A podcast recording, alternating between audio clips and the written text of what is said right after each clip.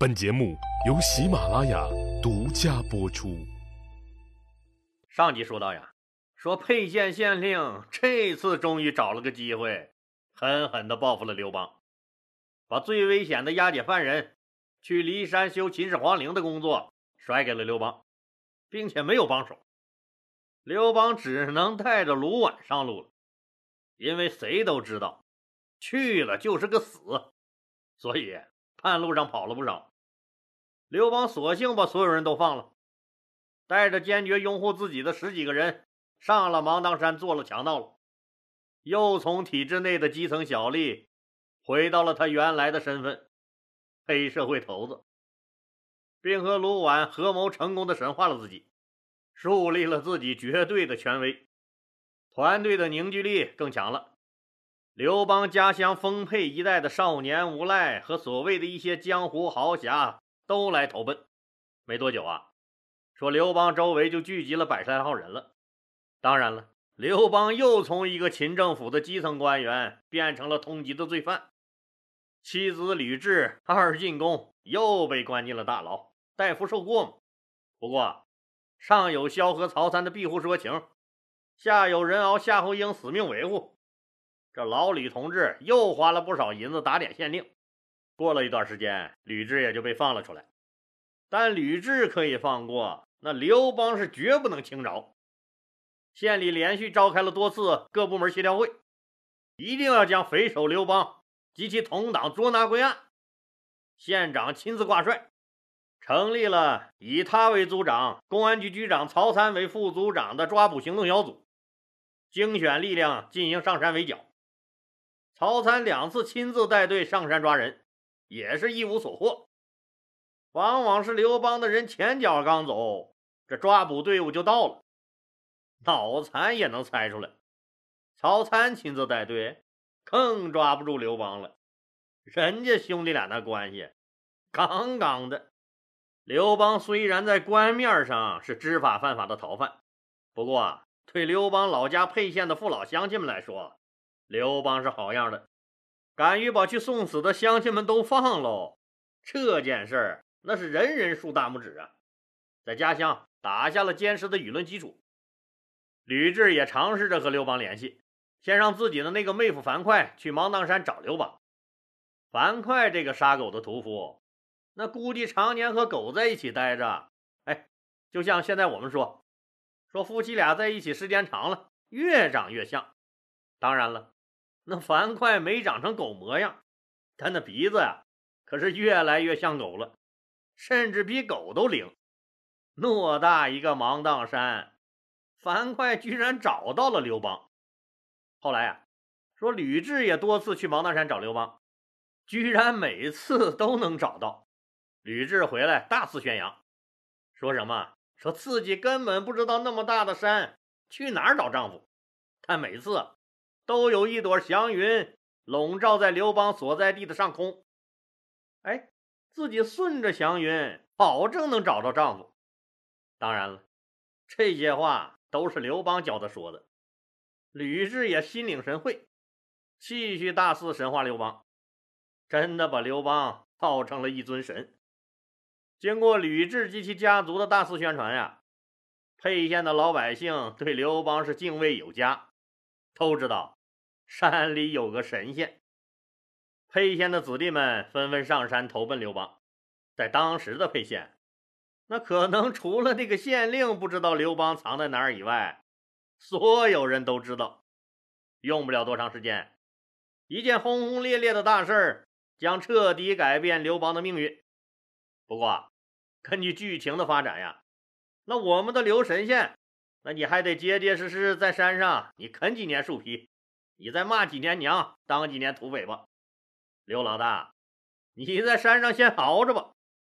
咱们说，再来说说阳城县的庄稼。哎，这阳城县在哪儿啊？就是现在的河南登封一带。老李，你这可就扯远了，咱这是历史节目，咋还搞上农业科普了？不远，一会儿咱们还能扯回来。说呀。说今年阳城县的庄稼长得是真不赖，这一帮农民呢，正在地里除草，这是一帮打短工的人，自己没有田地，这专给别人伺候庄稼，这就是，贫农中的贫农。大家干的是汗流浃背，那饿的也是前胸贴了后背了。早晨就给喝了一碗稀粥，这让干了一上午了，终于熬到开饭了。一看，又是白水煮白菜，别说肉了，就是一丁点油都没放啊！大家叹了一口气。这时候，有个脸膛黑黑的壮汉，一边大口嚼着白菜，一边说。等我有钱了，我顿顿吃两大碗肉。大伙儿都笑了。有一个人逗他：“陈胜，你也不怕撑死你？你能吃得了两大碗吗？我吃一碗倒一碗，就这么任性。咋的？哎，对了，兄弟们啊，以后咱们谁要是富贵了，千万别相互忘了啊！那兄弟们都拉扯一把。”又有人接过话来说：“陈胜，你小子做梦吧！你就咱们这样的，自己连块最小的地都没有，还富贵呢？你就保佑你不被饿死就行了。”大家纷纷表示赞同。是啊，能保证不被饿死就是最大的幸福了。陈胜脸憋了个通红，甩了一句：“你们这帮小麻雀！”怎么能知道洪湖的志向？大家哄堂大笑，只有他的好朋友吴广对他的话表示赞同，嘴里捣鼓着：“要是哪天真能吃上口肉，那可就好了。”远处的地主大声责骂他们：“快他妈吃！吃完赶紧干活！一群懒猪！”这群地主眼中的懒猪正在地里挥汗如雨干活的时候，大秦帝国的边境出事了。赵高杀了蒙恬以后，军中士气低落，自己的最高长官被朝廷无辜杀害，这朝中奸臣当道，军官们每天自顾不暇，唯恐哪天这个厄运降临在自己头上。修长城也是出工不出力。对匈奴的打击也没以前那么凌厉了，匈奴人立刻闻到了异样的气息，一打听啊，原来是他们最害怕也最痛恨的蒙恬去见了阎王，那就赶紧组织人马南下抢劫。这反反复复抢了几次，边关竟然抵挡不了。胡亥不干了，嗯，天下他妈都是老子的，你凭啥来抢我的？这个吃喝嫖赌抽坑蒙拐骗偷什么坏事都干的人，短短的人生中就干了这么一件算是个正经事的事什么事呢？说征调人员呀去北方抵御匈奴。他要知道这件事彻底会让自己玩完，那打死也不会去干了。因为啊，被征调去守长城的人里就有穷苦农民陈胜和吴广。公元前二零九年七月，比起往年呢，这一年的夏天更加闷热，如火的骄阳炙烤着大地。在隶属于祁县的大泽乡的乡间小路上，一群衣衫褴褛、行色匆匆的队伍正在加紧赶路。这个九百人的队伍，就是这次被胡亥征调去渔阳。渔阳是哪儿啊？就是现在的北京密云，守这个长城去了。走在最前面的两个人。是被选为小队长的陈胜和吴广，最后面压阵的是两个耀武扬威、挎着宝剑的朝廷都尉。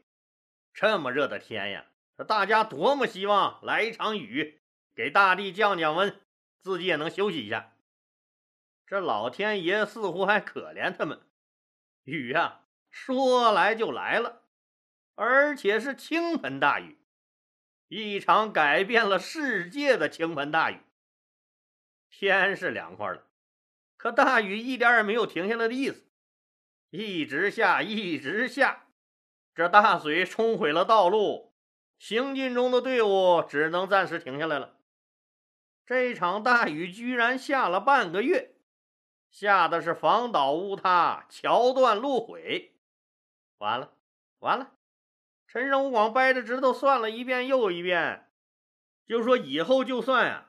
每天一刻不停，二十四小时的走，也不能按期到达目的地渔阳了。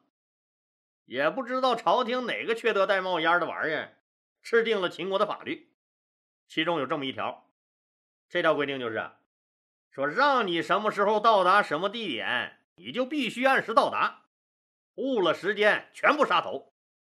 最缺德的地方就是，不问实际情况，不给你解释的机会。也就是这个缺心眼的制度，以及这场大雨，还有那个叫陈胜的人，将秦始皇苦心经营、号称千秋万载、铜墙铁壁的帝国瓦解了。如果不是这场大雨啊，可以想见，燎原的星星之火还要等一等才能烧起来。这九百个人都知道，继续前进的结果是必死无疑。怎么办？大家都很焦虑。陈胜、吴广找了个机会，头对头、肩贴肩的密谋了一番。妈的，反正也是个死，让咱们死，咱们也不让他们好活。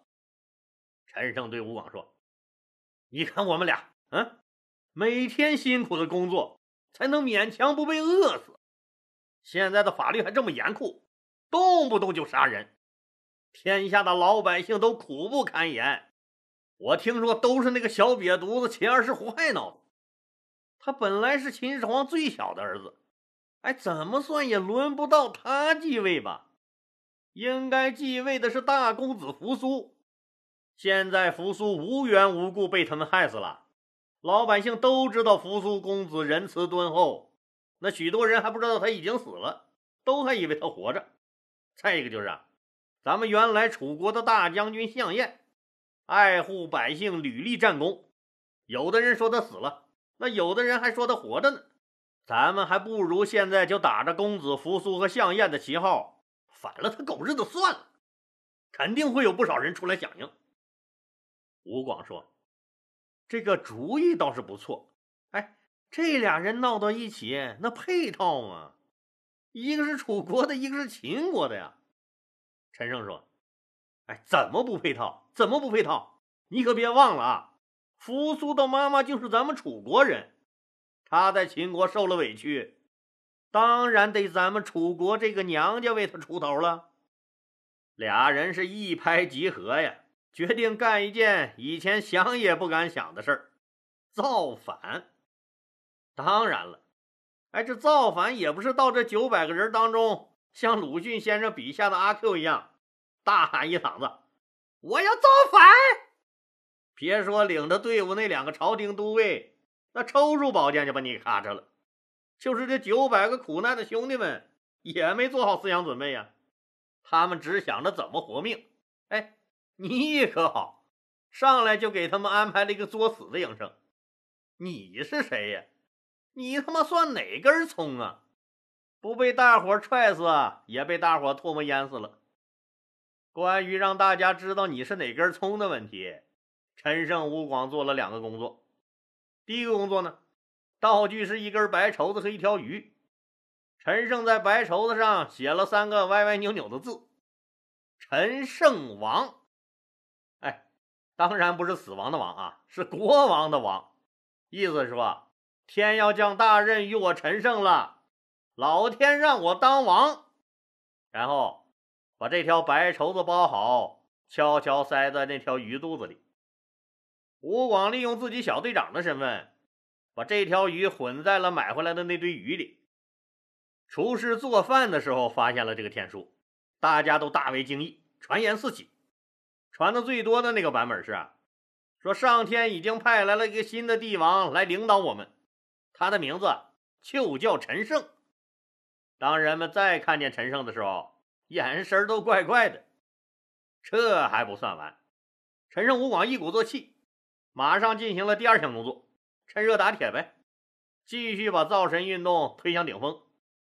吴广在一个深夜悄悄溜了出去，跑到前面不远的破庙中，点起两堆火来，装成鬼火，模仿狐狸的声音，大声呼喊：“大楚复兴！”陈胜为王，大楚复兴，陈胜为王。吴广喊了半晚上，这九百个人是听了半晚上。实际这些人都知道，误了行程，按照秦朝的法律，自己到了渔阳也是必死无疑。都觉得这辈子活的是忒他妈窝囊了。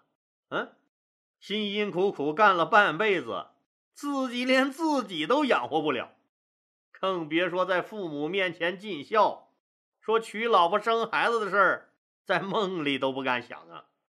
现在道路被冲毁，自己不能按期到达目的地，就要无辜被砍头。这几天，他们每个人的思想波动都很大。现在再有这个事儿一搅和，他们更是思绪万千。看样，这吴广的狐狸教取得了巨大的成功。第二天早上，所有人都把目光投向了陈胜，那个传说中上天派来拯救他们的神。目光中满是敬畏。陈胜、吴广开始了第二步计划。这个吴广为人豪爽，爱帮助个别人，又是个小队长，所以这些受苦人有啥事儿爱跟他说，他也帮助了不少人，很能跟群众打成一片，所以啊好多人都很喜欢他。陈胜就让吴广故意当着喝醉的朝廷那两个都尉的面和那些穷苦的兄弟们嘀咕，说呀。说咱们不逃跑就是个死，秘密商量着怎么能逃跑，还故意让那两个都尉听见，这还了得！一个都尉拿出鞭子，狠狠地抽向吴广；另一个都尉抽出宝剑就要杀一儆百。大家一看，气得大声呼喊。这下子正中了陈胜、吴广的圈套。吴广趁机夺下剑。一剑就刺进了那个都尉的胸膛，陈胜和愤怒的其他人杀死了另一个都尉。当两个都尉直挺挺的躺在面前的时候，愤怒的苦力们傻眼了。哎，这民杀官，这下子是真死定了。就在人们蒙圈了的时候，一个人，一个传说中是神的人站了出来，人们马上安静了下来。陈胜大声喊道。兄弟们，我们遇到这大雨，耽误了行程。按照法律会被斩首。就算我们侥幸逃过这一死，在北方打仗更是九死一生。现在我们又把这两个当官的杀了，更是十死无生。男子汉大丈夫，死也要死得轰轰烈烈，名扬天下。我受神的旨意。现在就带你们去推翻暴虐的大秦。